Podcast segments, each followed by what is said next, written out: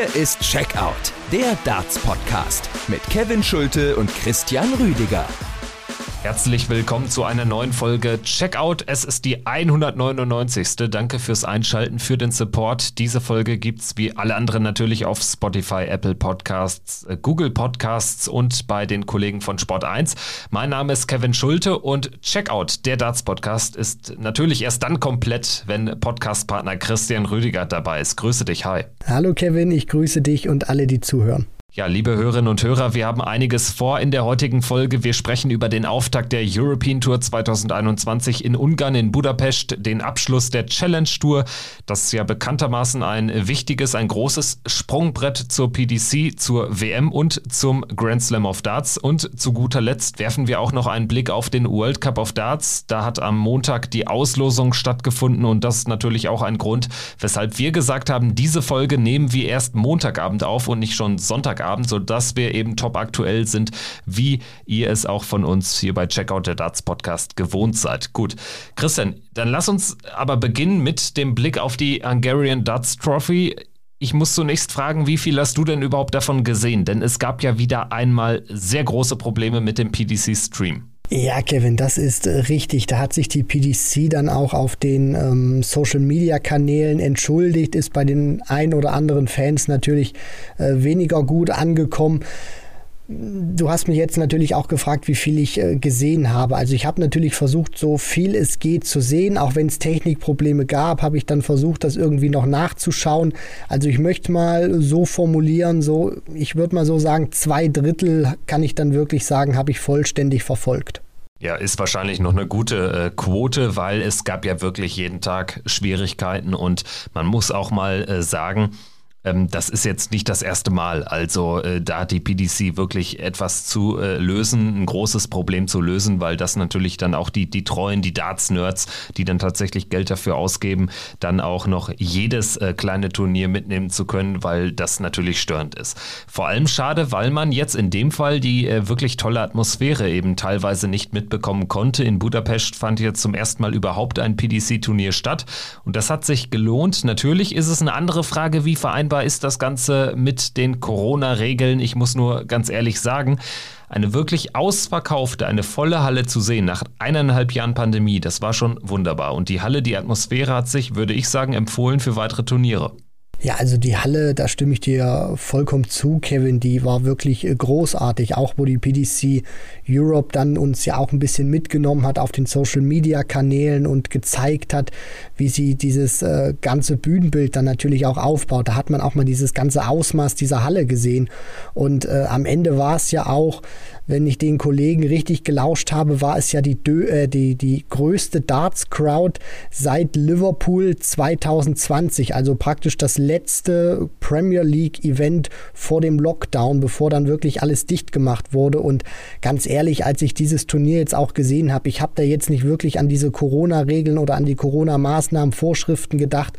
Wir wissen alle, wie das in Ungarn ist. Es hat mich einfach gefreut, dass die Spieler wieder vor einer ausverkauften Hütte dann spielen konnten Stunden, Samstag, Sonntag.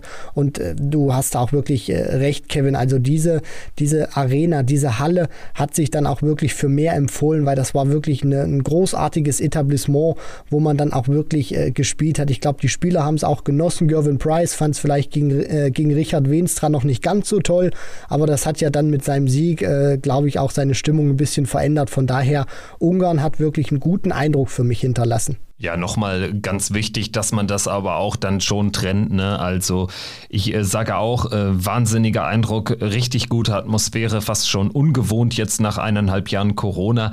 Aber man äh, sollte und man muss das auch natürlich hinterfragen, kritisch hinterfragen. Aber ähm, das ist natürlich dann auch äh, letztlich ein anderes Thema, was wir jetzt hier auch nicht äh, final bewerten wollen, nicht bewerten können. Es ist aber natürlich sehr interessant zu sehen, dass es äh, tatsächlich Länder gibt, in denen ähm, ja wirklich gar keine Regeln mehr herrschen. Also es ist ja nicht nur bei den Briten so, sondern auch, wenn man nach Dänemark schaut oder auch in die Niederlande, ist die Situation eine ganz andere. Und äh, das ist ja auch einer der Gründe, weshalb wir in diesem Jahr kein European Tour Event in Deutschland sehen. Auch die EM findet in Österreich statt, nicht in Deutschland und die European Tour, die einzelnen Events eben in Ungarn und in Gibraltar dann in drei Wochen. Wir sprechen jetzt aber über das abgelaufene Geschehen in Ungarn und ähm, ja, lass uns auch direkt zum Sportlichen kommen. Ich würde vorschlagen, wir gehen die drei Tage chronologisch durch, natürlich mit einem klaren Fokus auf die entscheidenden Sessions am Sonntag.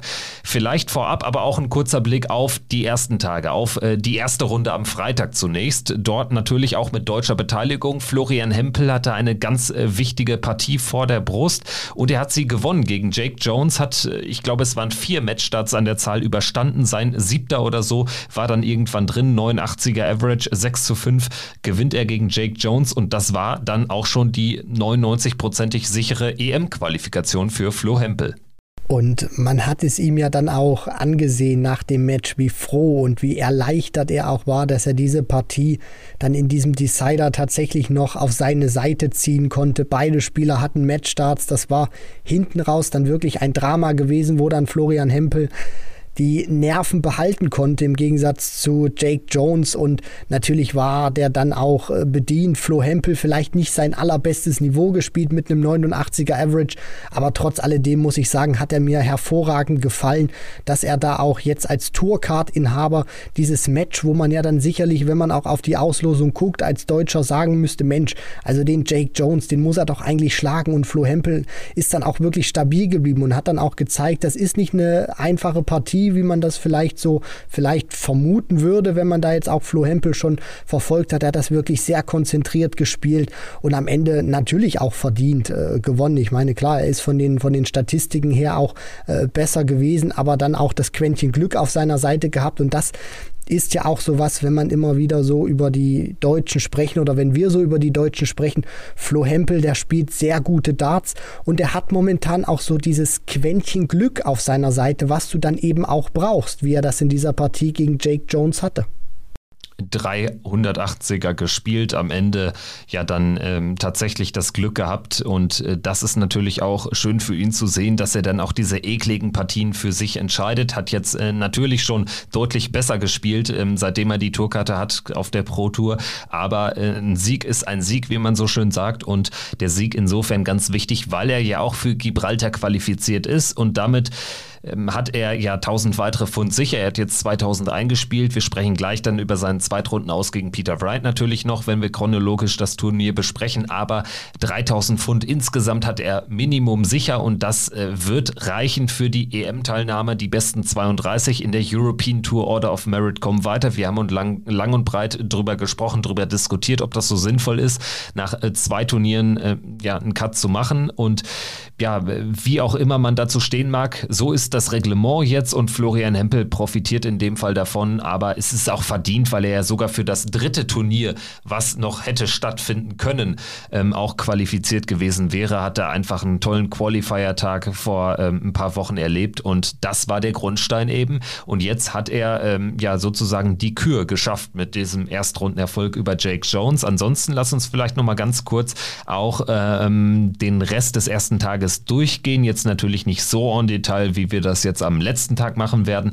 Aber ich muss schon sagen, da gab es so manche, ähm, ja, vielleicht nicht unbedingt Überraschungen, aber es gab schon so das ein oder andere Ausrufezeichen. Ich denke da an John Michael, äh, den Griechen, der an den, fast an die 100 gekommen ist im Average gegen Steve Beaton, der auch stark war, 6-5 gewonnen hat, äh, John Michael. Dann Bradley Brooks, der Adrian Lewis in der tollen Partie mit 6-5 bezwingt. Ross Smith war schon fast gewohnt stark in der ersten Runde gegen ähm, einen ungarischen Host Nation Qualifier. Fire. Ansonsten natürlich auch die Young Guns, Adam, Adam Gavlas, Keenberry, Lewis Williams. Also es gab da schon ein paar äh, sehr spannende Partien. Ich denke da auch an Joe Mernon, der sich auch die EM-Qualifikation de facto gesichert hat durch einen ähm, sehr umkämpften 6-5-Sieg gegen den Ungarn Janusz Wekschö. Also alles in allem fand ich, gab es schon ereignislosere Erstrundentage. Also es war auf jeden Fall spannend. Da gebe ich dir absolut, äh, absolut recht, Kevin. Du sprichst natürlich auch die Youngster an, die mir sehr gut gefallen haben. Adam Gavlas, Louis Williams, die haben beide ein tolles Turnier gespielt. Auch Keen Barry hat gezeigt, dass er, auch wenn er noch ein verdammt junger Kerl ist, schon sehr, sehr weit ist und dies, auf diesem Circuit wirklich mehr als nur mitspielen kann. Joe Mernon, ja, vielleicht macht er ja die European Darts Championship jetzt so zu seinem Lieblingsturnier. Sonst war es ja immer der Grand Slam gewesen, wo er ja gefühlt immer qualifiziert war, dann sprichst du es natürlich auch an. Adrian Lewis spielt eigentlich ein gutes Match, aber äh, schafft es dann eben nicht. Das ist so seine, seine Schwäche, die er momentan hat, dass auch wenn er gut spielt, es häufig nicht schafft, die Matches dann auf seine Seite zu ziehen. Und für ihn ganz persönlich natürlich auch bitter, weil er ist für das zweite European Tour Event jetzt nicht qualifiziert. Bedeutet, wir werden Jackpot Adrian Lewis, den zweifachen Weltmeister, nicht bei den European Darts Championship sehen.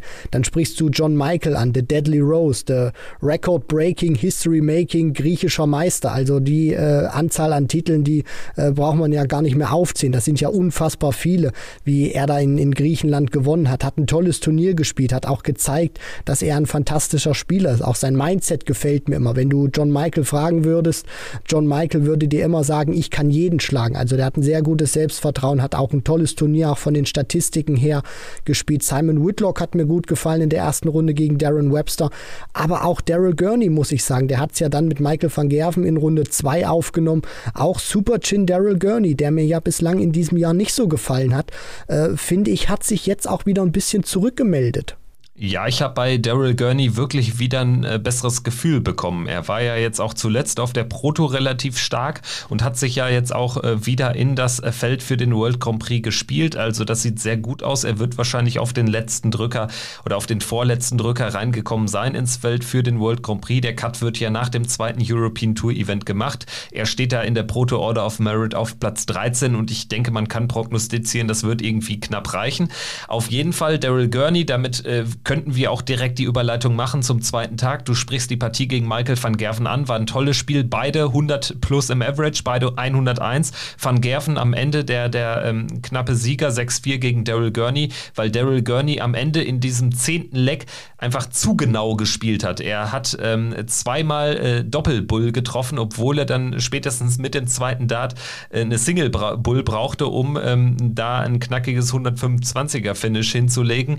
Hat nicht ganz so sollen sein, aber für die Show einfach ähm, ja toll gespielt und alles in allem. Klar, gegen Michael van Gerven kannst du auch einfach ausscheiden. Ansonsten fand ich auch am zweiten Tag gab es da mit Joe Cullen einer, der nochmal hervorgestochen hat, an Nummer 1 gesetzt gewesen, 880er gespielt bei seinem sehr klaren ähm, Erfolg 6-3. Das spricht sogar, eigentlich war es sogar noch klarer, der Sieg gegen Gerte Voss, aber ähm, immer in, in Control gewesen und wirklich eine 180er Maschine an dem Tag. Ansonsten müssen wir natürlich kurz hervorheben, Damon Hatter Fighter, der ähm, einfach auch den, den Tod von Kyle Anderson zu verkraften hat, aber ein tolles Spiel geliefert hat, ein australisches Duell ausgerechnet gegen Simon Whitlock gewonnen hat. Ja, und ansonsten Gervin Price, der gegen Richard Feenstra ja die Zuschauer ein bisschen geärgert hat, die Niederländer dann auch noch ärgern konnte, obwohl es lange Zeit echt düster aussah für den Iceman. Ja, also das war auch so eine Partie, da hat der Motor des Iceman noch äh, gewaltig gestottert. Das war dann hinten raus, war das dann natürlich große Klasse. Also jetzt, äh, ich spreche jetzt nicht explizit über, der, über die Partie gegen Richard Wenstra, sondern dann natürlich, was er hinten raus im Turnier gemacht hat. Aber gegen Wenstra Probleme gehabt, lag auch zurück. Das heißt, musste sich dann praktisch aus einem Rückstand nochmal ähm, an Wenstra vorbeispielen. Das hat er dann auch äh, gemacht. 92 Punkte war jetzt nicht das ganz große Feuerwerk. Aber alles in allem war es ja dann auch trotzdem äh, verdient gewesen, weil bei Wenstra einfach auch diese Konstanz oder diese Power im Scoring gefehlt hat. Das ging über die ersten Lecks noch gut, aber dann hat sich dann auch dieses, ich will jetzt nicht sagen moderate Spiel von Price durchgesetzt, aber er hat es dann äh, natürlich auch mit der Klasse der Nummer 1 der Welt, der auch äh, gerade ist, hat er es dann natürlich auch geschafft. Und ansonsten, du sprichst es natürlich an, diese 880er von Joe Cullen, äh, Wahnsinn, weil der spielt achtmal das Maximum in neun Und ansonsten war das auch wirklich so ein kleiner Tag der Überraschungen gewesen, möchte man ja fast sagen. Keen Barry schlägt Dirk van Dijvenbode, Luke Humphreys, für mich jetzt keine Überraschung gewesen, schlägt Devin Peterson, Willy Borland, nimmt Menzo Suljovic raus, Louis Williams, Christoph Ratajski und Adam Gavlas zum Beispiel auch schlägt Johnny Clayton und das nur mit einem 83er Average schafft das Gavlas. Also es sind auch ein paar Gesetzte rausgeflogen, die jetzt, weil wir hatten ja dieses Szenario auch schon besprochen, Kevin Ratajski, Suljovic, Suljovic, Peterson,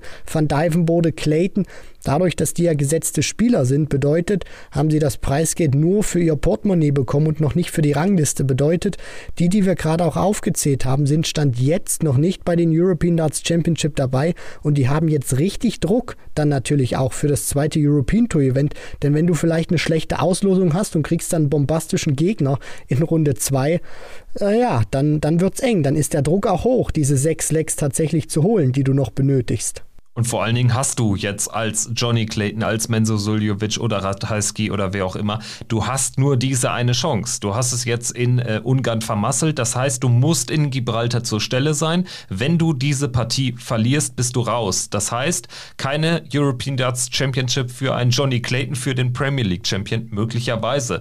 Also der Druck, wie du sagst, unmenschlich wird er sein. Der wird, der wird echt hoch sein.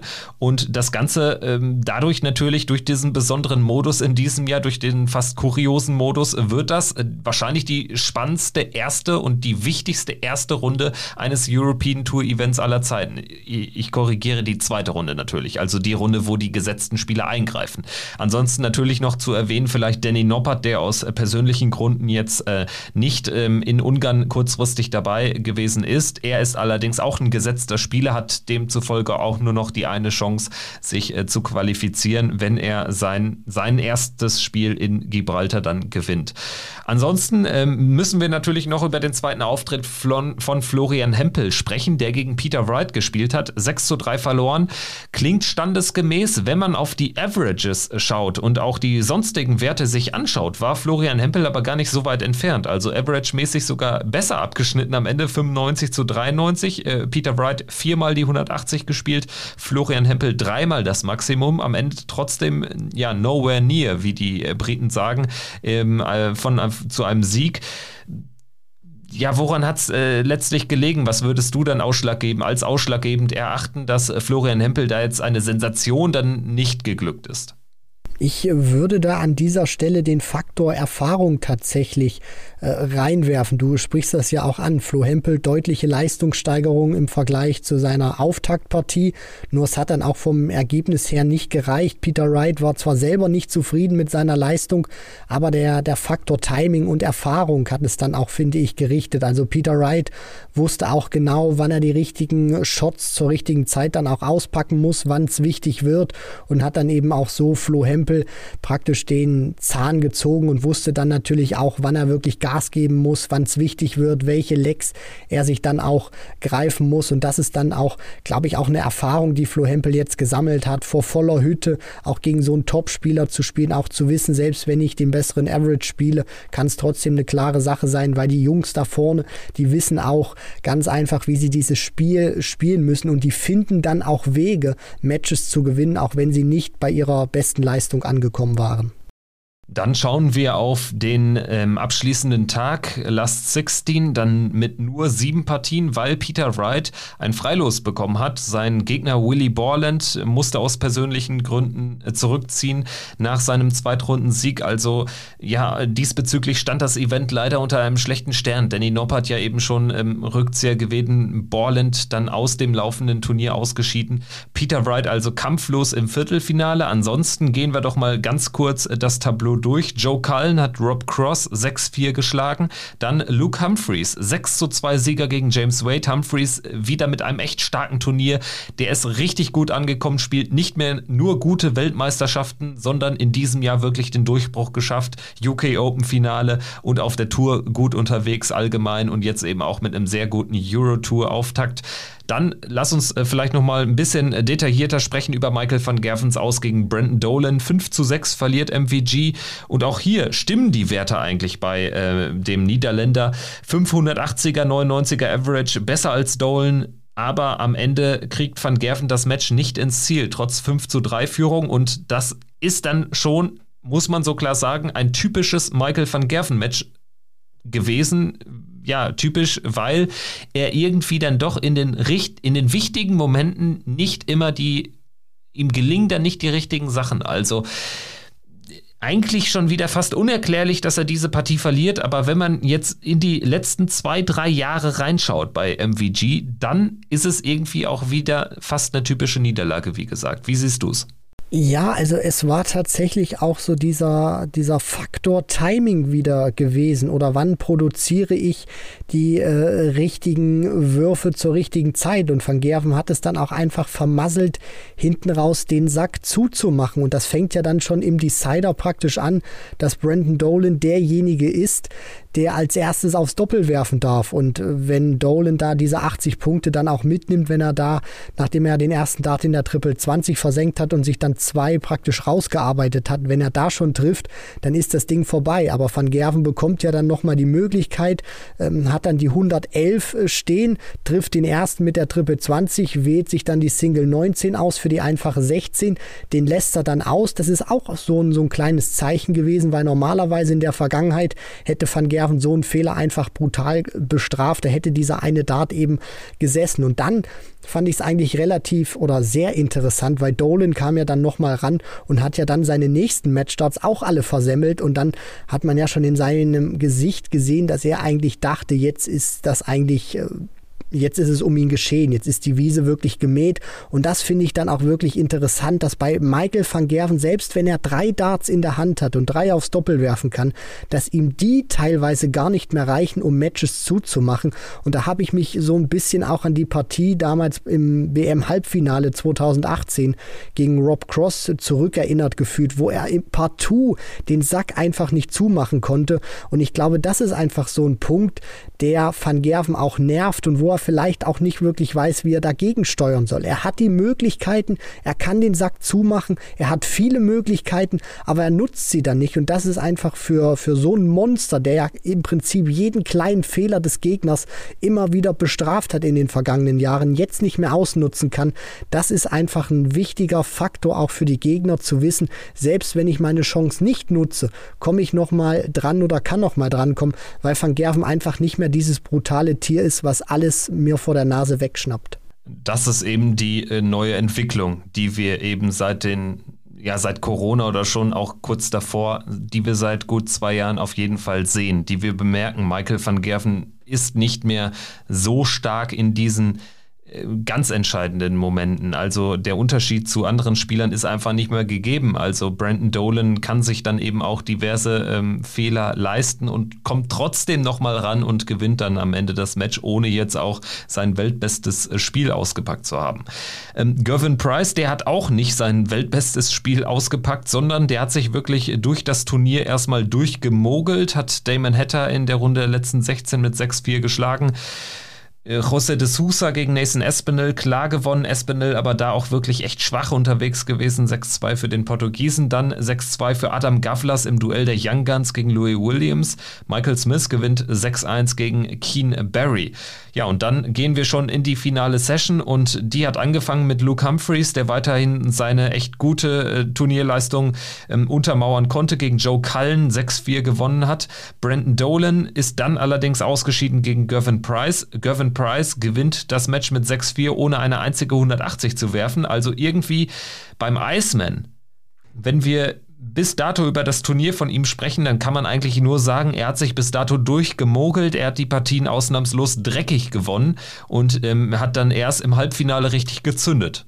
Ja, wie sagt man dazu immer so schön, so ein klassisches Weltmeisterturnier. Also praktisch erstmal sich in dem Turnier drin gehalten und dann, wo es in die absolute Crunch-Phase ging, dann im Halbfinale und im Finale, da hat er dann wirklich seine besten Darts ausgepackt. Also ich finde, das ist dann auch noch mal eine ganz andere Qualität und das ist ja dann auch so der Unterschied, der zum Beispiel die Nummer 1 der Welt, Gervin Price, dann eben auch von einem Spieler unterscheidet, der außerhalb der Top 32 steht aussieht, dass Price es dann auch eben schafft, sich in äh, Phasen eines Turnieres praktisch vorzuspielen, ohne wirklich sein bestes Niveau an den Tag zu legen und dann, wenn es wirklich darauf ankommt, äh, praktisch explodiert. Das ist wirklich auch sehr hervorragend, auch ähm, ja, sehr, sehr gutes Management dann von ihm natürlich auch, dass er auch in wichtigen Momenten dann auch immer wieder gezeigt hat, ähm, dass er zur, zur Stelle ist. Ich meine, die, diese Siege, die kommen ja dann auch nicht von, von ungefähr. Er gewinnt ja dann zum Beispiel Beispiel gegen Hetta 6 zu 4 in Last 16 oder dann zum Beispiel auch im Viertelfinale Brandon Dolan schlägt er auch mit 6 zu 4. Das sind ja dann von der Scoreline her knappe Ergebnisse, wo dann dieser kleine Tick den Unterschied gegeben hat. Und das hat Gervin Price dann eben auch gezeigt. Er ist im Turnier geblieben und er hat dann auch ganz genau gewusst, okay, jetzt wird es wichtig, jetzt, jetzt brauche ich eben genau diesen, diesen Wurf und die hat er dann auch meistens ausgepackt. Und dann, ja, ab dem, ab dem Halbfinale war es dann einfach die Show des Iceman gewesen. Ja, ziemlich interessant zu sehen, dass gerade hinten raus dann noch ein Spieler sein Niveau so nach oben schrauben konnte. Ähm, in der Historie der European Tour waren ja dann gerade so die, die letzten Matches an einem Ende dieser, dieser sehr langen letzten Session. Traditionell dann auch immer vielleicht ein bisschen zäher, aber Gervin Price war richtig stark unterwegs. Im Halbfinale zunächst 7-4 gegen Luke Humphreys. Humphreys mit einem 100er Average toll gekämpft, aber kein Kraut gewachsen gegen Gervin Price, der 107 spielt.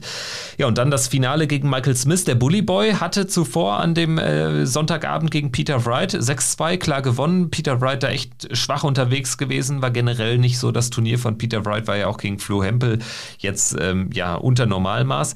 Und dann Michael Smith äh, gegen José de Sousa, 7 zu 5 Sieger. Das war dann ein Sieg, mit dem ich nicht unbedingt gerechnet hatte. Ich hatte dann doch eher so ein bisschen auf de Sousa gesetzt. War eher mein Gefühl, dass der Portugiese sich durchsetzen würde. Aber der Bully Boy hat mich lügend gestraft. War dann allerdings, und da müssen wir natürlich nochmal kurz drüber sprechen, en Detail, im Finale völlig auf verlorenem Posten gegen Gervin Price. Bei Michael Smith war der Tank leer, hatte ich das Gefühl Gefühl und bei Gervin Price war gerade erst nochmal voll getankt worden. Ja, Kevin, du sprichst das da auch an. Das ist so irgendwie verkehrte Welt, sag ich mal, gewesen, wenn man sich das Turnier angeguckt hat. Price spielt bis zum Halbfinale nichts über 92 und dann ab dem Halbfinale 107 und 108. Also spielt dann auch im Halbfinale und im Finale die beiden besten Averages des Turniers und der Bully Boy fällt dann auch qualitativ nochmal um sechs Punkte runter im Gegensatz zu seinem Halbfinale gegen José de Sousa und das war einfach dann auch wirklich Dominanz pur. Also da auch lange mit einem 92er Average gegen 108 äh, dagegen anzukämpfen, das ist dann einfach auch unmöglich. Dafür ist die Distanz, auch wenn es nur 10 Lecks am Ende waren, ist dann trotzdem zu deutlich äh, und dann auch zu lang in dem Sinne, dass sich dann auch so ein Average dann auch mal im Ergebnis ein bisschen knapper ausschlagen könnte. Und was mir dann auch aufgefallen ist, dass Smith ja auch scoring-technisch Probleme hatte, wirklich über die gesamte Zeit mit Price konstant mitzuhalten. Also der Iceman für mich fast immer eine Aufnahme vorneweg gewesen und da wird es dann auch schwierig für einen äh, Kerl wie, wie Michael Smith, der ja auch vom Scoring lebt und der dann auch jetzt nicht äh, äh, sage ich mal, immer der konstanteste auf die Doppel ist. Und wenn diese, diese, dieser große Faktor bei ihm, das Scoring nicht passt und bei Price im Gegensatz alles läuft, dann wird es eben verdammt schwierig. Und deswegen ist dieses 8 zu 2 dann auch in der Höhe wirklich komplett verdient gewesen. Also der Iceman, der Weltmeister Gervin Price, die Nummer 1 der Welt, ja, ist auch auf der European Tour die frühe Nummer 1 mit 25.000 Pfund. Ähm, ist er an der Spitze und wird damit ja entweder Erster oder Zweiter sein ähm, in der Setzliste zur European Darts Championship. Hängt dann natürlich vom Ausgang der Gibraltar, äh, des Turniers in Gibraltar in drei Wochen ab. Also, das war das erste von zwei European Tour Events in diesem Jahr. Hat, würde ich sagen, Spaß gemacht. Wie gesagt, der Austragungsort mit Budapest äh, war, was, äh, war etwas Neues, was anderes und äh, ja, wirklich ungewohnt wegen der vollen Halle. Und ähm, ja, aus deutscher Sicht jetzt auch sicherlich ganz positiv gelaufen. Flo Hempel bei der Auslosung, Peter Wright in der zweiten Runde, der ähm, wäre natürlich eine weiterkommende Sensation gewesen. Aber dass er die erste Runde überstanden hat, wie erwähnt, ist äh, schon Gold wert, was die Qualifikation für die EM betrifft.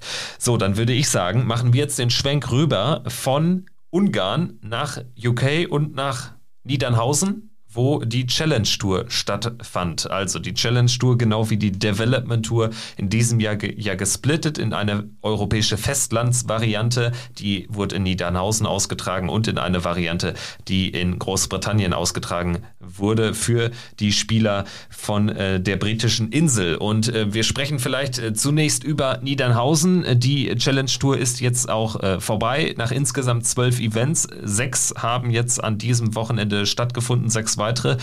Und wir hatten kurzzeitig aus deutscher Sicht die ganz große Hoffnung, die ganz große Sensation vor Augen. Steven Noster stand Ja, auf Platz 1 der Rangliste bis einschließlich Ende Turnier Nummer 10. Und dann kam Matt Campbell, der Kanadier, noch und hat ihm äh, Platz 1 weggeschnappt. Trotzdem, für Steven Noster ist das natürlich ein wahnsinniges Ergebnis. Ja, definitiv, Kevin. Und das wäre ja auch wirklich ein life-changing Moment gewesen, wenn er es da geschafft hätte, diesen, diesen Sieg oder diesen ersten Platz dann auch zu verteidigen. Das war ja wirklich, was, was da alles dranhängt. Ich meine, Matt Campbell, der sich ja jetzt Platz 1 sichern konnte, der spielt beim Grand Slam mit, der ist bei der WM dabei und der ist für nächstes Jahr dann auch ein Tourkartenbesitzer. Das bedeutet, wenn Steven Noster das nach diesem zweiten Tag dann tatsächlich ins Ziel gebracht hätte, das wäre wirklich ein Ergebnis gewesen, das hätte sein Leben verändert. Erstmal Grand Slam dabei. WM und dann natürlich auch zwei Jahre lang wirklich dieses Leben als Pro genießen, sich dann Woche für Woche mit den Besten zu messen. Es ist wirklich natürlich auch schade, dass er es nicht geschafft hat. Aber auf der anderen Seite muss man ja auch sagen, also ein Steven Noster kannte ich vor dieser Challenge Tour nicht wirklich. Und jetzt ist er aus meinen Gedanken nicht mehr wegzubekommen, weil er hat sich wirklich großartig verkauft. Und wenn du in diesen beiden Blöcken, die natürlich auch gespielt worden sind, das heißt Block 1 und Block 2, der jetzt noch stattgefunden hat, wenn du es da jeweils einmal schaffst, ein Turnier zu gewinnen, das zeigt einfach, was für eine große Klasse dieser Mensch hat. Und äh, das lässt mich auch hoffen, hoffen für weitere Turniere und dann natürlich auch für die Q-School, dass er es vielleicht über die Rangliste dann auch schafft oder auch über den, den Tagessieg, weil er hat ja jetzt auch gezeigt zweimal, dass er es sowohl am Tag kann, über den Tag, aber auch in der Konstanz immer weit vorne mitspielen kann. Ja, ganz genau. Am Ende steht er bei 5100 Pfund und äh, man muss zu Stephen Noster vielleicht noch Folgendes sagen, dass er bislang eher so in der E-Dart-Szene aktiv war.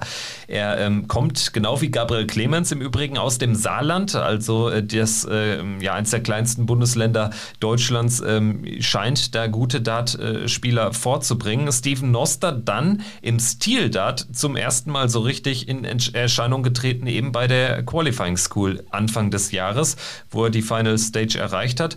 Und dann eben ähm, ja, kam diese Challenge Tour und er war ja schon in recht guter Position nach dem ersten Block, nach den ersten sechs Turnieren, weil er auch im Rahmen der, des ersten Blocks einen Tagessieg hat erringen können. Das war der erste Deutsche, der überhaupt mal ein Challenge-Tour-Event gewonnen hat. Also wir hatten in den letzten Jahren nie jemanden, der wirklich so stark ähm, agiert hat. Und jetzt äh, gelingt es Steven Noster dann eben am zweiten Wochenende ein weiteres Event zu äh, gewinnen. Und dadurch war er dann ja kurzzeitig an äh, Platz 1 der Tabelle. Aber Matt Campbell am Ende der einzige Spieler, der eben sogar drei Turniere hat gewinnen können, drei Einzelsiege hat erringen können. Und äh, für einen einzelnen Turniersieg gibt es ja schon 2000 Pfund. Am Ende Ende steht er bei 6800, der Kanadier, The Ginger Ninja. Und ähm, da würde ich äh, nochmal eine grundsätzliche Frage in die Runde stellen weil du es ja schon sagst, ne, Konstanz, das spielt natürlich auch immer eine Rolle. Jetzt ähm, würde ich da entgegenhalten, Roby John Rodriguez, der im Übrigen Dritter geworden ist ähm, in der Order of Merit mit 4350 Pfund, hat die meisten Einzelsiege errungen. Also ich glaube, steht am Ende bei 40 oder so, meine ich, äh, bei Twitter gelesen zu haben. Also 40 Spiele hat Roby John Rodriguez im Rahmen der zwölf Turniere gewonnen. Ein Matt Campbell, ein Stephen Noster stehen irgendwie bei 34, 33 oder so, also deutlich dahinter. Aber das Ganze zeigt ja, Konstanz bringt dich am Ende nicht zur Tourkarte, zur WM, zum Grand Slam, sondern es sind tatsächlich im Übrigen eigentlich nur die Tagessiege, oder? Kann man das vielleicht so schnippisch formulieren? Ähm, wie würdest du das ähm, bilanzieren jetzt vielleicht auch nach dem, was wir gesehen haben im Rahmen der Challenge Tour? Wir sprechen gleich natürlich auch noch über die UK-Variante, die ja noch einen ganz äh, viel kurioseren Ausgang parat hatte.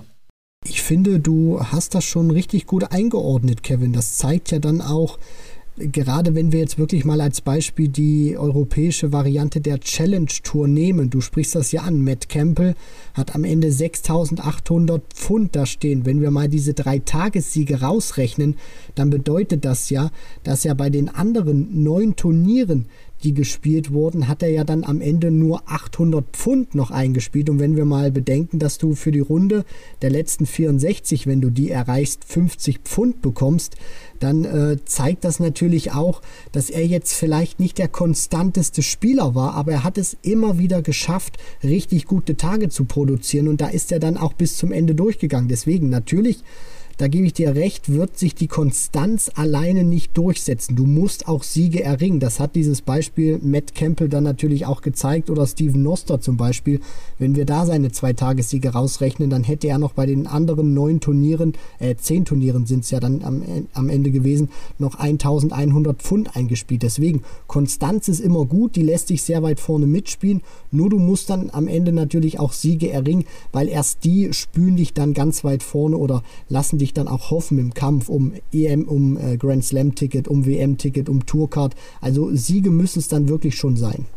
Der Vollständigkeit halber vielleicht noch äh, kurz die deutsche Brille aufgesetzt. Wir haben mit Lukas Wenig, Ricardo Petretschko und Nico Springer drei weitere Spieler in den Top 15 auf den Plätzen 12, 13 und 14 ganz genau alles in allem auch echt gute Platzierung, würde ich sagen, wenn man äh, mal so die Gesellschaft anschaut, wer da alles so mit rumspringt. Wir haben Toni Alcinas, José Justitia, Kenny Nines, Luke Peters, äh, Sebastian Bielecki, Christian Kist. Also das sind ja alles Namen schon im Darts, die teilweise auch schon eine Tourkarte hatten. Von daher aus deutscher Sicht würde ich wirklich auch abseits von Steven Noster das Ganze als sehr gute Challenge Tour bilanzieren. Gerade bei Ricardo Petretschko hatte ich häufig das Gefühl, sehr viele unglückliche Niederlagen, auch ein bisschen Lospech dabei gehabt. Bei Lukas Wenig jetzt gerade am, am letzten Wochenende ja doch ein bisschen abgefallen. Der war lange Zeit auch äh, weiter vorne mit dabei.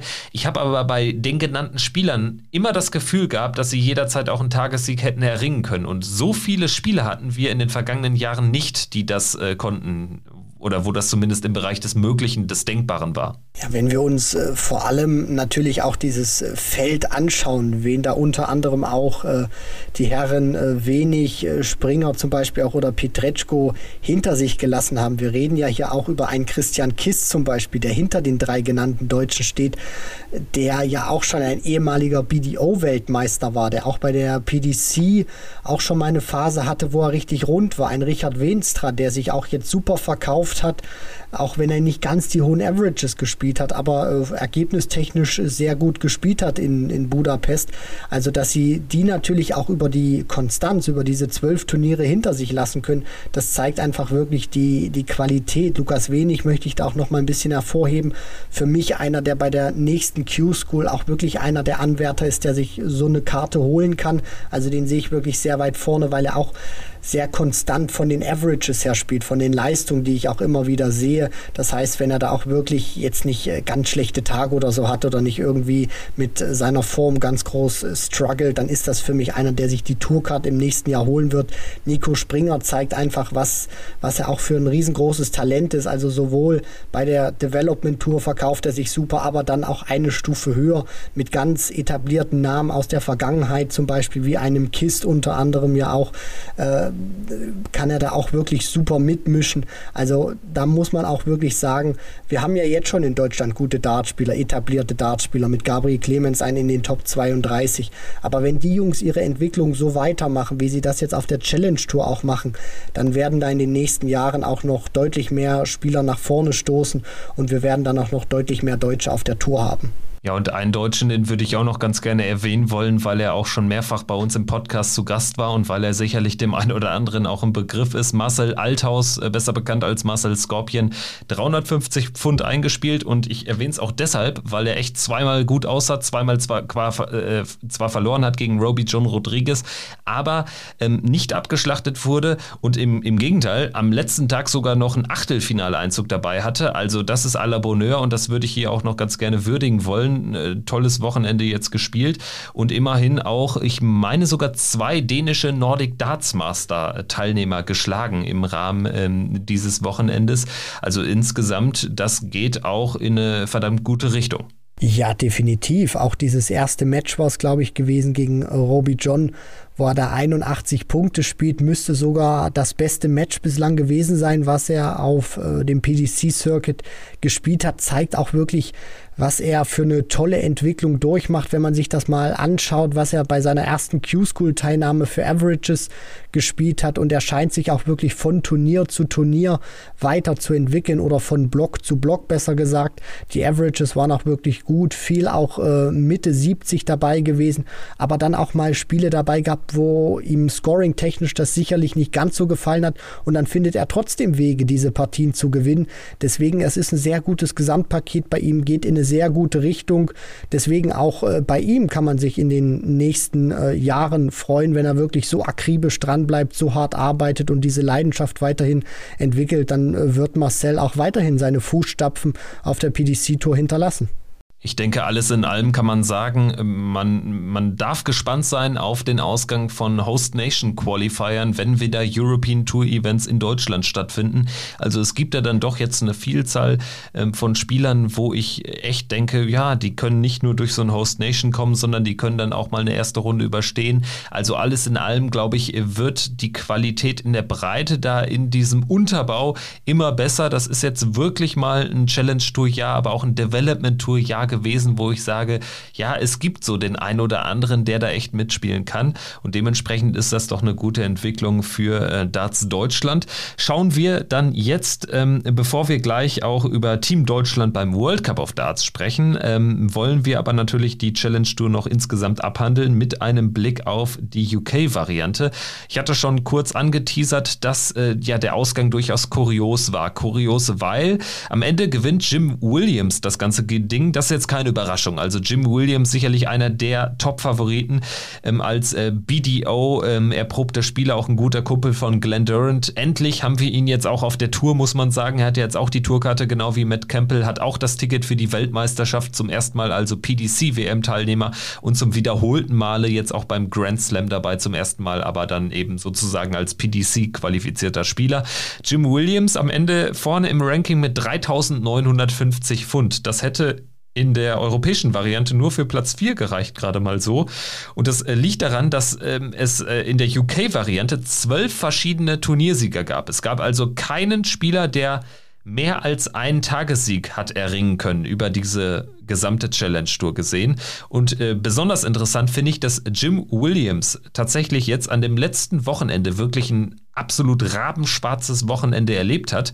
Er hat nämlich nur 250 Pfund eingespielt und trotzdem wurde er nicht mehr überholt. Er musste tatsächlich bis zum letzten Turnier warten. Jim McHugh hatte lange Zeit dann noch die Chance von hinten ihn noch zu überholen. Er ist dann aber ähm, relativ früh oder ähm, früh genug für Jim Williams dann aus diesem letzten Turnier gepurzelt, sodass tatsächlich dieses trotz dieses recht äh, sehr schlechten Wochenendes von Jim Williams es am Ende gereicht hat und da muss man dann schon sagen, ja, das ist dann fast eine Lotterie in der Endabrechnung. Er zeigt natürlich auf der anderen Seite auch, wie unfassbar, ja, unberechenbar auch diese Challenge Tour der UK-Variante dann natürlich auch war. Du, du sprichst es an, also zwölf Turniere, zwölf verschiedene Sieger, also mehr Abwechslung oder mehr Ausgeglichenheit geht dann natürlich nicht. Und das zeigt sich natürlich auch, dass zum Beispiel die ersten neun Spieler in dieser Rangliste äh, 3000 Pfund oder mehr eingespielt haben, aber keiner dann auch mehr als 4000 Pfund eingespielt hat. Also da merkt man schon, wie extrem eng das auch alles zusammen war und das ist vielleicht auch so ein, so ein kleiner Unterschied, vielleicht auch den wir zu dieser europäischen Variante jetzt ausmachen konnten. Ist, glaube ich, auch immer schön, dass man jetzt so diese, diese Blöcke hat. Da kann man das auch immer miteinander vergleichen, dass du eben ein paar, ich will jetzt nicht sagen Dominatoren hattest ähm, bei der europäischen Variante, aber dann eben auch Spieler hattest, wie eben ein Matt Campbell oder ein Steven Noster, die dann auch eben mal mehr als einen Tag wirklich äh, dann durchgegangen sind. Und hier hattest du wirklich Abwechslung pur. Also das war wirklich eine richtige Lotterie. Da hättest du wahrscheinlich auch äh, deutlich mehr Glück gehabt, die richtigen Lottozahlen zu tippen, als äh, hier den, den Sieger äh, vorherzubestimmen. Aber auf der anderen Seite muss man dann auch sagen, freut es mich sehr, dass sich Jim Williams durchgesetzt hat. Einer, den ich sehr, sehr schätze, ein sehr ruhiger Zeitgenosse, wie er auch Dart spielt. Auch ähm, eine, eine sehr eigene Variante, finde ich auch, wie er, wie er Dart spielt. Also freut mich, dass ich ihn dann auch im nächsten Jahr auf der Tour sehen kann.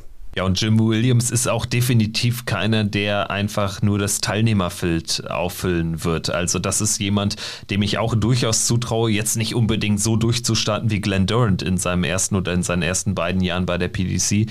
Aber Jim Williams traue ich es schon insgesamt zu, dass er auch frühzeitig sich für Major-Turniere qualifiziert. Also da würde es mich auch nicht wundern, wenn der äh, frühzeitig schon auch bei der Pro Tour echt äh, weit kommt, mal ein Viertel, mal ein Viertel, Halbfinale oder sogar ein Finale Finale spielt. Also das hat der Junge im Tank, der ist gut und ich glaube, der wird auch noch besser werden. Er ist ja auch noch kein, kein, keiner der alten Garde. Also der kann ja auch noch sich weiterentwickeln und das wird er jetzt tun, wenn er eben Woche für Woche gegen die Big Guns spielt. Das äh, konnte er jahrelang ja nicht oder hat er jahrelang nicht gemacht, weil er eben auch bis äh, fast zum Ende der, P der BDO treu geblieben ist. Gut, dann würde ich sagen, ich stelle jetzt noch eine Frage in die Runde, weil die ist mir gerade äh, spontan eingefallen, weil wir jetzt ja sehr viel darüber gesprochen haben, ähm, was bedingt jetzt eigentlich einen Erfolg auf der Challenge Tour. Ähm, braucht es die Konstanz oder braucht es eher die Tagessiege? Wir sind zu der Erkenntnis gelangt, es braucht eher die Tagessiege.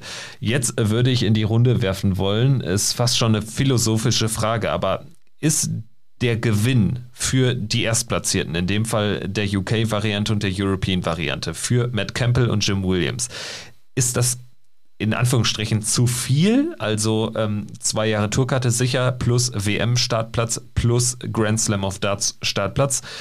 Und zugleich ist es zu wenig für den zweiten. Eventuell UK Open Teilnahme und es gibt äh, dann ähm, eine kostenfreie Teilnahme an der nächsten Qualifying School, aber eben keine WM, kein Grand Slam und ähm, schon gar keine direkte Tourkarte. Obwohl man im Fall von Stephen Noster zwei Tagessiege erringt von zwölf Turnieren in einem Teilnehmerfeld von 120, 130 äh, plus Spielern. Wenn man das vergleicht mit der Qualifying School, ich will jetzt nicht das ganz große Brett bohren, aber man muss ja schon konstatieren, das ist ein starkes Missverhältnis. Sollte man die Challenge Tour noch weiter aufwerten oder ist alles gut so, wie es ist? Schwierige Frage, Kevin. Ich meine, man muss das, glaube ich, auch ein bisschen differenziert betrachten. Also zum einen ist es natürlich erstmal richtig, dass der Sieger dieser beiden äh, Varianten natürlich den Jackpot geknackt hat. Also praktisch der Sieger bekommt alles, der Rest dahinter geht eigentlich leer aus, um es mal salopp zu formulieren, weil das, was du jetzt natürlich hast, du kannst zwei Jahre ab der nächsten Saison mit den Besten spielen oder ab dem nächsten Jahr. Das heißt, du kannst Erfahrungen sammeln. Du weißt einfach ganz genau, egal, wenn ich mein Turnier nicht gut spiele oder so, ich komme halt einfach wieder zurück auf der Pro Tour, weil ich die Tourkarte habe. Jetzt bist du bei der WM natürlich auch dabei. Heißt, du kannst auch das äh, kommende Jahr auch ein bisschen besser planen als Tourcard-Holder. Den Grand Slam kannst du mitnehmen. Das heißt, du startest natürlich auch schon mal mit zwei TV-Turnieren frisch vor deinem Start als offizieller Tourcard-Holder mit rein. Jetzt muss man natürlich auch ein bisschen äh, sagen, differenziert auch betrachten. Also wenn es jetzt dieses Coronavirus nicht geben würde, dann wären ja Jim Williams und Matt Campbell im Prinzip ja jetzt so gar nicht mit dabei, weil man hat ja jetzt auch ein Stück weit weit die Challenge Tour eben auch aufgewertet, weil die BDO eben auch ein Stück weit fehlt.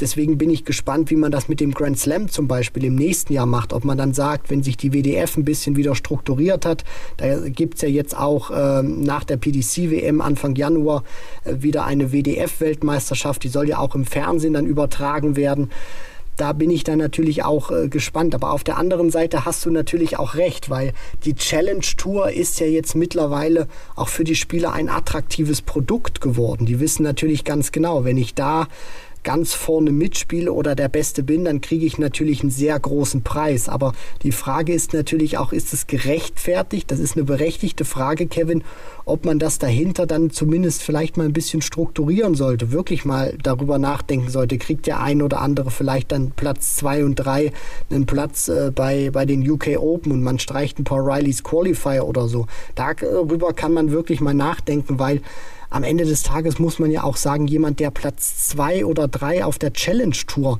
erreicht, der hat fantastische Darts gespielt und den dann mit gar nichts im Prinzip zu entlohnen, außer mit dem Preisgeld, den er sich, äh, das er sich erspielt hat. Das ist sehr diskussionswürdig, also da könnte die PDC eine Art Reform sicherlich ins Spiel bringen für die nächsten Jahre. Ja, ich würde auch ganz gerne möglichen Vorwürfen entgegenwirken, dass es mir jetzt hier mit einer deutschen Brille darum geht, irgendwie Steven Noster dann noch nach oben zu hieven. Gerade wenn man auf die Order of Merit der UK Challenge Tour schaut, dann äh, wird diese Frage drängender für meine Begriffe, weil es da ja jetzt wirklich darum geht, dass Jim Williams am Ende gerade mal 100 Pfund mehr hat als der Zweitplatzierte, gerade mal 150 mehr als der Drittplatzierte. Und während Jim Williams wirklich, du sagst es, alles bekommt, Grand Slam, WM, zwei Jahre Tourkarte, bekommt der Rest de facto fast nichts. Also vielleicht noch ein, ein Goodie mehr fände ich schon ganz, ganz äh, passend, weil es eben zwölf Turniere sind auf einem immer besser werdenden Niveau. Und ähm, Klar darf man aber jetzt auch nicht aus der Challenge Tour eine verkappte Q-School machen. Also so extrem möchte ich es nicht aus auswerten, aber vielleicht kann man irgendwie noch eine Tourkarte mehr oder zwei, in dem Fall dann ähm, zwei Tourkarten mehr noch verteilen über die Challenge Tour. Ich denke, das wäre etwas, über was es äh, sich zu diskutieren lohnt. Und ja, liebe Hörerinnen und liebe Hörer, schreibt uns doch gerne eure Meinung, zum Beispiel per Instagram Direktnachricht. Was haltet ihr von den aktuellen Regelungen? Wir werden jetzt aber einen Haken machen hinter die Challenge Tour und werden abschließend äh, in dieser Folge auf den World Cup of Darts zu sprechen kommen und es geschehen noch Zeichen und Wunder. Tatsächlich haben wir ein paar Tage vor Beginn des Turniers doch eine Auslosung. Das ist der absolute Wahnsinn. Wir haben auch nicht mehr damit gerechnet, hier noch äh, tatsächlich in unserer Vorschaufolge ähm, eine fertige Auslosung besprechen zu können. Wir hatten eigentlich jetzt am Wochenende überlegt, wie machen wir die Folge. Dann haben wir uns entschieden, ja, wir geben der PDC noch mal einen Tag länger Zeit und hoffen einfach, dass bis Montag das ganze Ding durch ist, dass wir A mal eine fertige Teilnehmerliste haben und B auch noch eine Auslosung. Und ja, Gott sei Dank haben wir gewartet mit der Folge, denn so lässt es sich ja dann doch noch ein bisschen ähm, ja, werthaltiger über den World Cup of Darts in Jena sprechen. Es geht los, wie gesagt, am Donnerstagabend. Donnerstag eine Abendsession, Freitag eine Abendsession und dann ab Samstag zweite Runde, Sonntag Viertelfinals, Halbfinals, Finale. Also kompaktes Turnier in Jena und wir stehen vor der altleidigen Debatte ja, das Turnier könnte man doch ein bisschen größer machen. Es wirkt sehr oder es wird sehr stiefmütterlich behandelt. Ich denke, da kann man ähm, den Konjunktiv weglassen, wenn man ähm, das ganze Drama rund um äh, Startplätze, rund um ähm, Auslosung etc. und um generell um Informationen ähm, sich anschaut, was die PDC da mit dem World Cup in diesem Jahr veranstaltet hat. Leider ja. Natürlich wirklich ein Turnier, was auch, glaube ich, deutlich mehr Aufmerksamkeit verdient hat und wo die Akteure, wie, wie kann ich das jetzt am besten ausdrücken, vielleicht ein bisschen mehr noch arbeiten müssten für einen Sieg. Also wenn ich mir vor ein paar Jahren auch mal äh, das Finale angucke, bei einer der allerersten Auflagen beim World Cup, als äh, Team England damals äh, gespielt hat, Phil Taylor, war da und unter anderem ja auch noch mit dabei äh, gegen Mark Webster und Barry Bates im äh, Finale, ja unter anderem ja auch. Also was man da auch, äh, sage ich mal, für, für Lecks dann auch spielen musste, also da brauchte man dann, ich glaube, sieben oder acht Lecks brauchte man zum Beispiel, um einen Punkt dann für sich zu holen. Heute ist die Distanz ja äh, um 50 Prozent gekürzt worden. Also mir würde es natürlich auch gefallen, wenn dann gerade, wenn es dann Richtung Halbfinale und Finale geht, man die Distanzen dann nochmal ein bisschen äh, mehr streckt, weil so ist es dann so, du hast so dieses Final-Feeling und dann kommen die ersten beiden Protagonisten auf die Bühne, spielen da fünf Minuten Darts und dann äh, ist, sage ich mal, schon ein Großteil des Finals wieder vorbei. Und das wird dem World Cup einfach nicht gerecht, weil das ja auch davon, von, davon lebt, von dieser Spannung, von, von diesem Drama. Deswegen, äh, vielleicht kann man es auch in Zukunft irgendwann mal ein, zwei Tage länger strecken, aber die Distanzen, da würde ich ganz gerne, dass man das zum Finale hin dann nochmal ein bisschen größer macht, als man es momentan äh, ausführt. Ja, und generell steht man eigentlich auch äh, vor der Debatte, was will man überhaupt für ein Turnier sein? Will man ein äh, Turnier sein, was, was wirklich ähm, sehr international dann auch ab der zweiten Runde noch ist, wo man dann tatsächlich auch noch ähm, äh, die Spieler äh, ähm, ja im Doppel gegeneinander spielen lässt, äh, wo man äh, dann äh, tatsächlich auch dem Namen eines Teamturniers dann gerecht wird. Also das ist ja die nächste Frage. Will man ein Doppelturnier sein oder macht man eigentlich ähm, ja ein bisschen Folklore-Doppel in der ersten Runde und dann lässt man es bleiben, weil Jetzt ist es faktisch so.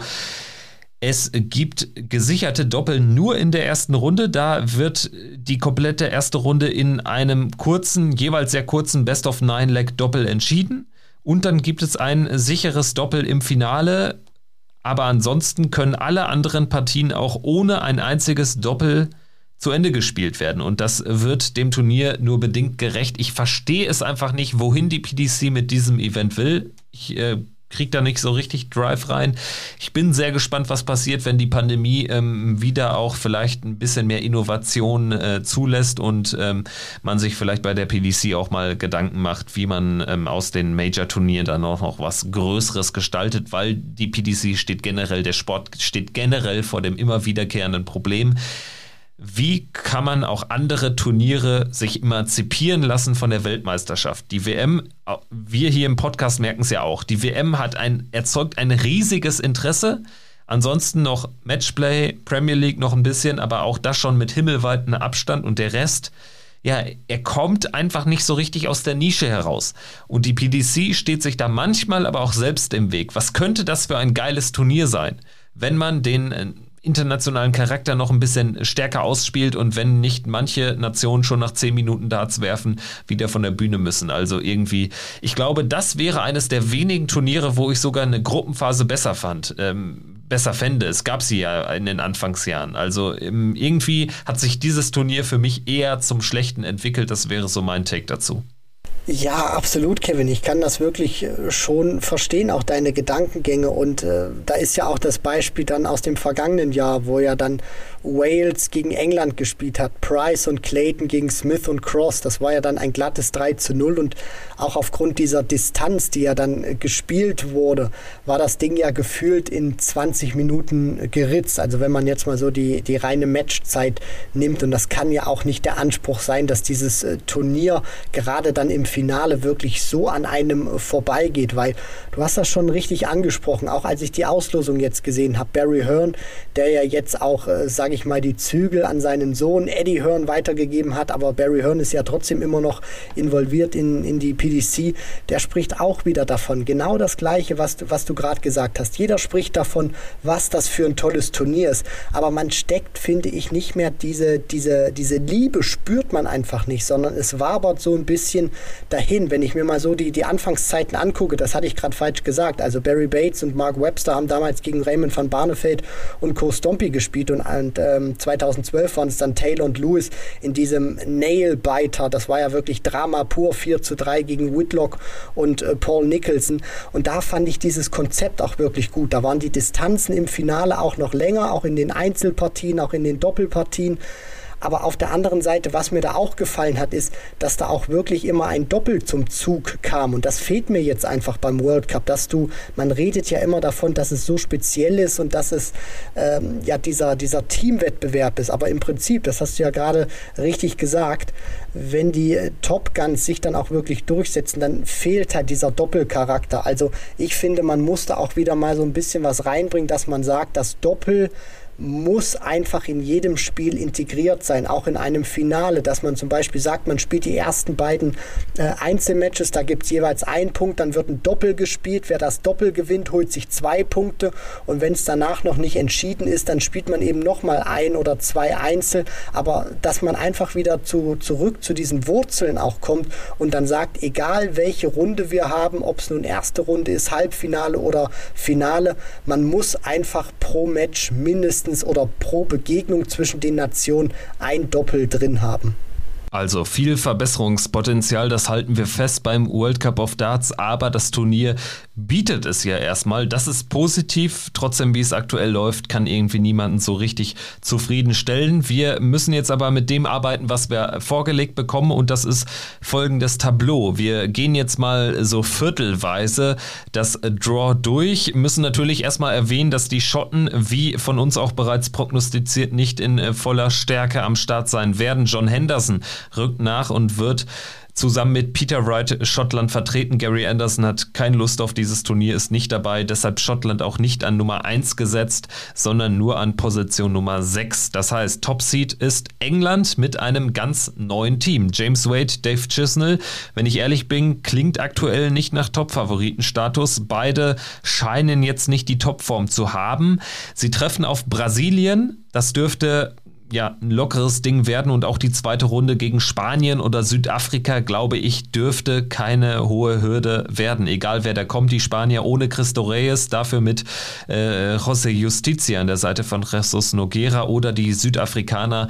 Ja, das Team wird ja maßgeblich von Devin Peterson getragen, diesmal zusammen mit Carl Gabriel wieder, aber ähm, Devin Peterson auch in keiner guten Form. Also alles in allem, England muss und wird hier durchkommen und im Viertelfinale stehen. Ja, das glaube ich auch, Kevin, zumal, du hast es ja auch schon angesprochen, Devin Peterson zuletzt jetzt auf der European Tour etwas formverbessert gewesen, aber trotzdem natürlich auch spielt bei weitem nicht das, was wir im vergangenen Jahr von ihm äh, gesehen haben. Deswegen die Engländer Wade und Chizzy, auch wenn Chizzy jetzt zum Beispiel bei der European Tour nicht existent ist, die müssen das einfach auch aufgrund ihrer Erfahrung und sie haben ja so viel Klasse dann auch, äh, müssen sie einfach wuppen, um dann zumindest ins Viertelfinale zu kommen, um dann natürlich auch gegen die an Position 8 gesetzten Deutschen dann vielleicht zu spielen. Also Viertelfinale sollte mindestens drin sein für die Engländer. Das müssen sie einfach, glaube ich, schaffen. Ja, England gegen Deutschland, wie erwähnt, ein mögliches Viertelfinale. Deutschland an Position 8 erneut gesetzt. Aber du bist äh, schon recht mutig, muss ich da konstatieren, denn Deutschland hatte ja schon eine Horrorauslosung. Als gesetzte Mannschaft, äh, da wolltest du vor allen Dingen eine Nation oder ja, vielleicht so zwei, drei Nationen ver vermeiden. Und ähm, das ist Deutschland nicht, ähm, oder das, das Losglück ist Deutschland nicht hold gewesen, denn Team Deutschland mit Gabriel Clemens und Max Hopp trifft auf Kanada mit Jeff Smith und dem frisch gebackenen Tourkartenbesitzer Matt Campbell. Das ist äh, ja ein 50-50-Duell, muss ich konstatieren. Also da lehnst du dich nicht zu weit aus dem Fenster, wenn du sagst, das ist für dich eine 50-50-Partie. Ein richtig hartes Brett, was Hopp und Clemens da bekommen haben. Da bin ich auch gespannt, in welcher Form sich Max Hopp präsentieren wird. Im vergangenen Jahr war das ja gerade in der ersten Runde ein sehr guter Auftritt von den beiden. Die haben da wirklich sehr gut auch im Doppel harmoniert, haben beide im Prinzip keine Schwäche gezeigt. Und das müssen sie dieses Mal auch machen, denn du hast das schon angesprochen. Kanada mit Jeff Smith und Matt Campbell ist ein richtiges Brett. Das ist eine richtig harte Auslosung. Jeff Smith, ein sehr erfahrener Spieler, der auch schon bei BDO, der auch schon bei der BDO seinen Fußabdruck hinterlassen hat. Bei der PDC auch ein sehr guter Spieler ist. Tourkarteninhaber, einer, der auf die Doppel, finde ich, sehr stark ist, der Fehler auch sehr konsequent ausnutzt. Und dann hast du auf der anderen Seite Matt Campbell, einer, der im vergangenen Jahr beim World Cup auch schon wirklich herausragend gespielt hat, der jetzt die Challenge Tour gewonnen hat, haben wir, haben wir ja gerade schon ausführlich besprochen besprochen und jetzt natürlich auch mit sehr viel Rückenwind kommt. Das heißt, du hast hier einen, der beim Grand Slam antreten wird, der bei der WM wieder dabei sein wird, hat er ja jetzt auch schon ein paar Mal geschafft und jetzt auch ein Tourkarteninhaber werden wird für die nächste, äh, für das nächste Jahr. Also die beiden Jungs können richtig Dart spielen und die können auch, glaube ich, als Team sehr gut harmonieren. Deswegen die Deutschen müssen da wirklich auch gewaltig aufpassen, dass die Auftaktpartie, die sie ja an Tag 2, also am Freitag bestreiten werden, dort steigen sie ins Turnier ein, dass diese Partie nicht auch die letzte für sie sein wird. Ja, zumal du musst natürlich von Beginn an da sein in diesem kurzen Format Best of Nine Legs und dann hast du noch äh, so ja halb so viele Würfe auf ähm, das Board, weil du eben mit deinem Partner zusammenspielst. Also ist ja ein ganz besonderer Modus und dementsprechend auch ganz besonders unberechenbar. Aber und das ist das Positive, wenn Deutschland dieses Match irgendwie übersteht, dann sollte es kein Problem sein, ins Viertelfinale einzuziehen, denn dann geht's ja mit den besagten Einzelpartien gegen entweder Russland oder Japan. Und ähm, da ist Deutschland oder wäre Deutschland haushoher Favorit. Aber das ist natürlich dann im Umkehrschluss auch Kanada. Also ich kann mir gut vorstellen, der Sieger aus Deutschland gegen Kanada steht ziemlich sicher im Viertelfinale. Das übernehme ich eins zu eins, Kevin. Dann schauen wir jetzt äh, weiter runter im Tableau und gehen mal das ähm, nächste Viertel durch. An Nummer 4 gesetzt Belgien gegen Kroatien, Österreich gegen die Philippinen, dann an Nummer 5 gesetzt Nordirland gegen Hongkong und dann die Republik Irland gegen Portugal mit José de Sousa. Also, äh, da muss ich sagen, das ist für mich mit Abstand das unberechenbarste ähm, Tableau in diesem Draw. Also, da kann es und da wird es sicherlich die eine oder andere Überraschung geben. Ich glaube, die gesetzten Teams, gerade Belgien, hat mit Kroatien echt eine ziemlich äh, heikle Aufgabe bekommen. Boris Kritschmer, Pero Ljubic, sein Partner, der kann auch Dart spielen und bei diesem Format ist da sicherlich was möglich. Und äh, selbst wenn es weitergeht, die Österreicher mit Menzo Suljovic und mit Roby John Rodriguez, das ist auch eine spannende ähm, Paarung. Also das äh, wird ziemlich schwierig werden für die Belgier, da ihrer Favoritenrolle gerecht zu werden. Natürlich sind sie Favorit, egal gegen wen es geht, auch im Turnierverlauf dann in diesem, äh, in diesem Section der Draw. Aber ich glaube, der Weg äh, bis ins Viertelfinale wird schon steinig, beziehungsweise bis ins Halbfinale erst recht, weil Nordirland ist für mich auch ein Geheimtipp. Gurney ist gut drauf, scheint gut drauf zu sein. Brandon Dolan spielt generell echt ja eine gute Saison. Also ich glaube, ähm, da äh, haben wir mit Nordirland tatsächlich äh, sogar eine Mannschaft, die richtig weit gehen kann in diesem Turnier. Ich denke, es wird äh, tatsächlich jetzt erstmal, äh, wenn wir Richtung Viertelfinale dann auch gehen, sich Richtung Belgien und Nordirland bewegen. Ich denke mal, die Belgier, auch wenn Kroatien auch so eine Nation ist, die man vielleicht gerne vermieden hätte, denke ich schon, die Distanz kann natürlich ein Knackpunkt sein, aber ich denke, die Belgier werden das, äh, ich will jetzt nicht sagen relativ souverän äh, wuppen, aber die werden da auch ihre ganze äh, Geschlossenheit als Team dann auch zusammenbringen, weil Kim Heibrechts, auch wenn er nicht mehr an die Zeiten herankommt, wo er auch mal 2014 unter anderem Van Gerven beim Grand Slam of Darts geschlagen hat, neun Data gespielt hat, für mich blüht er auch immer an der Seite von Dimitri Vandenberg auf, deswegen das, das Einzige, was ich sehe, ist, dass die Distanz tatsächlich, wenn es so in den ersten 1, 2, 3 Lecks nicht so funktionieren sollte, dass es dann schwierig wird über die Distanz, dass dann auch Kritschmer und Ljubic natürlich auch über den Teamgedanken kommen, aber ansonsten sollten das die Belgier eigentlich machen. Menzo Suljovic und Roby John Rodriguez ist eine starke Paarung, für mich aber auch schwierig einzuschätzen, weil Menso einfach verdammt wenig gespielt hat. Und ich bin auch wirklich gespannt, wie jetzt diese, diese Paarung funktionieren wird gegen die Philippinen, wo natürlich äh, Lawrence Illigan über allen steht mit seinem Partner Christian Perez. Da bin ich gespannt. Die Nordiren für mich sogar in dieser Section leichter Favorit, weil Gurney zuletzt wieder aufgeblüht ist, äh, Brandon Dolan die Konstanz in Person ist. Ja, und dann hast du eben José de Sousa, der bei Portugal Portugal sicherlich alles überstrahlt, wo man aber dann auch gucken muss, wie gut ist sein Partner drauf. De Sousa wird, glaube ich, liefern. Sein Partner, je nachdem wie stark er ist, muss man dann gucken, wie weit es äh, für die Portugiesen gehen könnte. Aber auch die Iren mit Willie O'Connor und Steve Lennon, vielleicht jetzt nicht die beiden einzelnen herausragendsten Dartspieler, aber als Team brandgefährlich und für mich auch in dieser Partie leichter Favorit gegenüber den Portugiesen. Ja, das ist halt schon so eine fast grundsätzliche Frage. Ist dann bei der Partie Irland gegen Portugal, ist dann da das Team favorisiert, welches zwei solide Spieler hat oder das Team, welches einen überragenden Weltklasse-Spieler und einen mit Verlaub schwachen Spieler hat. Also ich glaube, das ist mit eine der spannendsten Begegnungen der ersten Runde, finde ich, weil es eben ja eine grundsätzliche Frage beantworten wird. Wir schauen jetzt in die untere Turnierhälfte, die wird angeführt von Team Wales, dem Titelverteidiger Gervin Price und Johnny Clayton werden ja sicherlich ihrem Favoritenstatus in den ersten Runden gerecht werden. Ich sehe da wirklich keine Hürde bis ins Viertelfinale analog zu den Engländern. Also gegen Finnland werden sich die Waliser sicherlich durchsetzen gegen Kantele und Vinica und gegen Ungarn oder Litauen dürfte es auch keine Probleme geben. Allenfalls vielleicht ein Punktverlust, wenn irgendwie Johnny Clayton gegen Darius Labanauskas verliert oder so, aber dann würde es Wales immer noch im Doppel richten in einer möglichen zweiten Runde gegen die Litauer. Also ich glaube, hier hier ist äh, das Feld auch ziemlich äh, stark geritzt in Richtung Wales.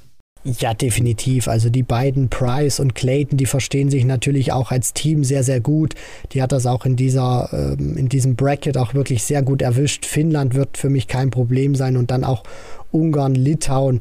Also selbst wenn ähm, Labanauskas einen von den beiden ärgern könnte, sie sollten eigentlich keine Probleme haben, wenn es Richtung Viertelfinale geht. Im Viertelfinale wartet dann möglicherweise die Nummer 7 der Setzliste Team Australien, Damon Hatter an der Seite von Simon Whitlock. Die spielen zunächst gegen Italien. Das dürfte sehr emotional werden, wird ja das erste Spiel ähm, von Team Australien jetzt seit dem äh, schrecklichen Tod von ähm, Kyle Anderson. Also ja, wirklich ein emotionales Turnier insgesamt für die beiden, allen voran für Damon Hatter, der ja ein sehr enger Freund von Kyle Anderson war.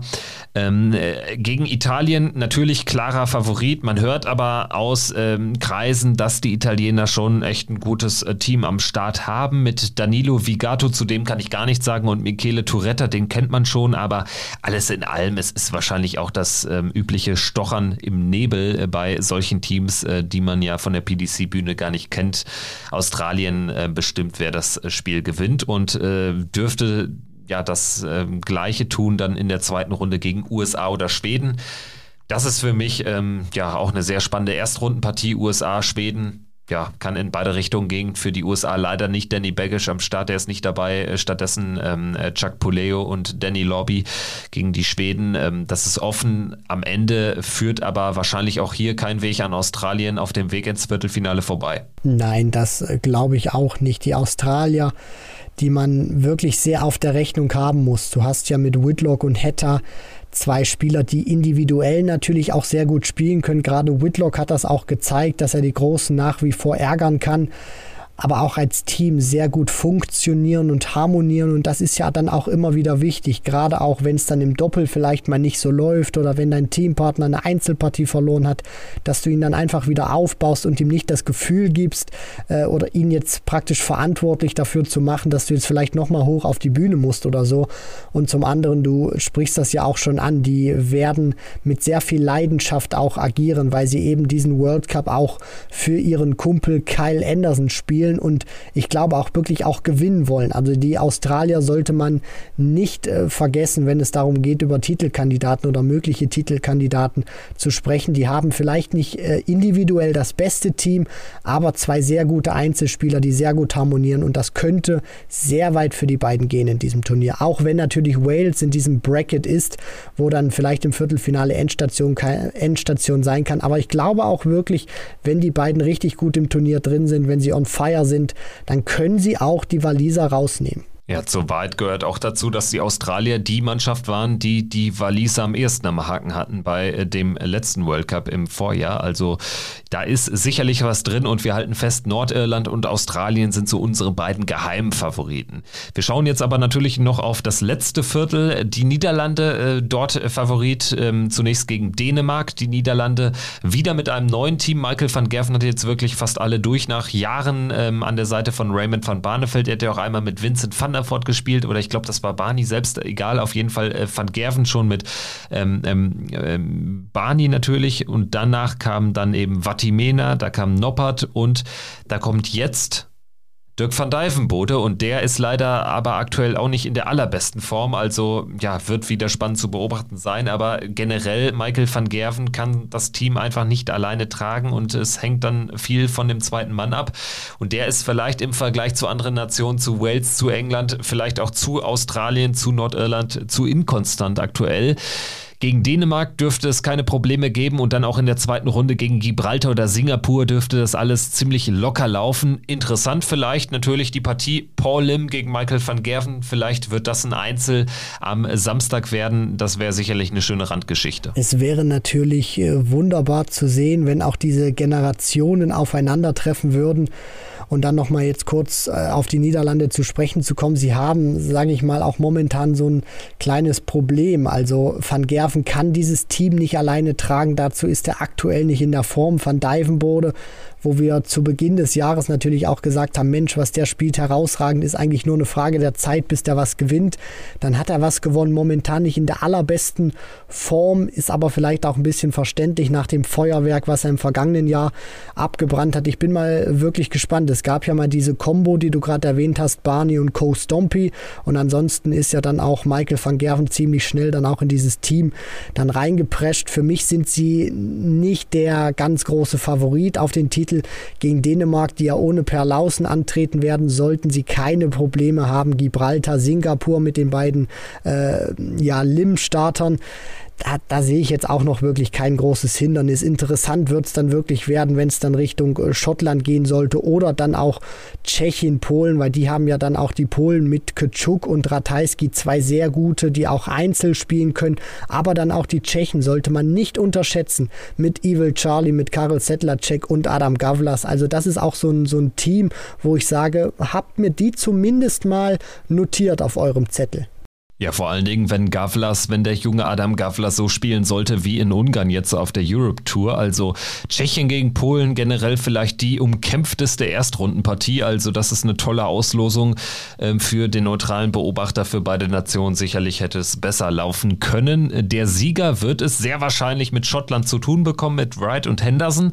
Und dann wird es natürlich darauf ankommen, wenn ein Ratajski gegen Henderson äh, spielt in äh, einem Singles-Match, dann äh, steht natürlich ein äh, Doppel absolut im Raum und dann ist alles möglich. Also ich äh, sehe Schottland noch nicht so klar im Viertelfinale, egal ob es gegen Tschechien oder Polen geht.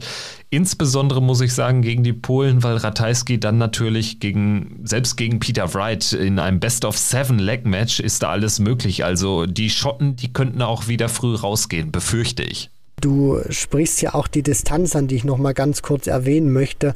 Das hat ja auch Martin Schindler mal vor ein paar Jahren gezeigt beim World Cup, wo er über diese ganz kurze Distanz ein 180er Festival mit Michael van Gerven ähm, abgefeuert hat und auch wirklich einen überragenden Average gespielt hat. Also was man natürlich auch bei diesen Spielern, wenn wir dann auch über Nationen reden wie Polen, Tschechien oder dann natürlich auch äh, Schottland, du hast natürlich dann auch Spieler in der zweiten Reihe wie ein John Henderson, der auch mal über Best of Seven Legs, also wir, wir reden hier ja tatsächlich jetzt auch über eine Zeitspanne von vielleicht fünf bis äh, maximal 10 Minuten, der dann auch wirklich mal in diesen 10 Minuten auch mal ein Average spielen kann von jenseits der 105 Punkte und dann den Gegner auch mal wirklich komplett rasieren kann. Also das macht dann auch diesen World Cup über diese kurze Distanz sehr unberechenbar und da bin ich wirklich gespannt. Ich meine, Kim Heibrechts hat ja bei diesem Turnier auch mal über 120 Punkte gespielt über so eine kurze Distanz und da war er nicht in Topform. Das zeigt natürlich auch, wenn du einen guten Touch hast, auf die Bühne gehst und diese Welle danach mal wirklich wirklich fünf bis zehn Minuten reitest, dann kann dir das wirklich sehr, sehr viel bringen in diesem Turnier. Und wir werden das Ganze natürlich in äh, gewohnter Breite, in gewohnter Tiefe analysieren. Nächste Woche dann machen wir die 200 voll, die 200. Folge von Checkout, der Darts Podcast, dann mit einer ausführlichen Analyse zum World Cup of Darts. Vielen Dank, dass ihr heute wieder eingeschaltet habt hier bei Checkout. Es äh, war jetzt echt eine lange Folge. Wir hatten viel zu besprechen mit European Tour in Ungarn, mit Challenge Tour und natürlich mit der World Cup of Darts Vorschau. Viel Spaß beim Gucken des Events in Jena. Vier Tage, Donnerstag, Freitag, Samstag, Sonntag und dann gibt es wieder Checkout, der Darts Podcast. Danke fürs Zuhören und bis zum nächsten Mal. Macht's gut. Ciao. Ciao.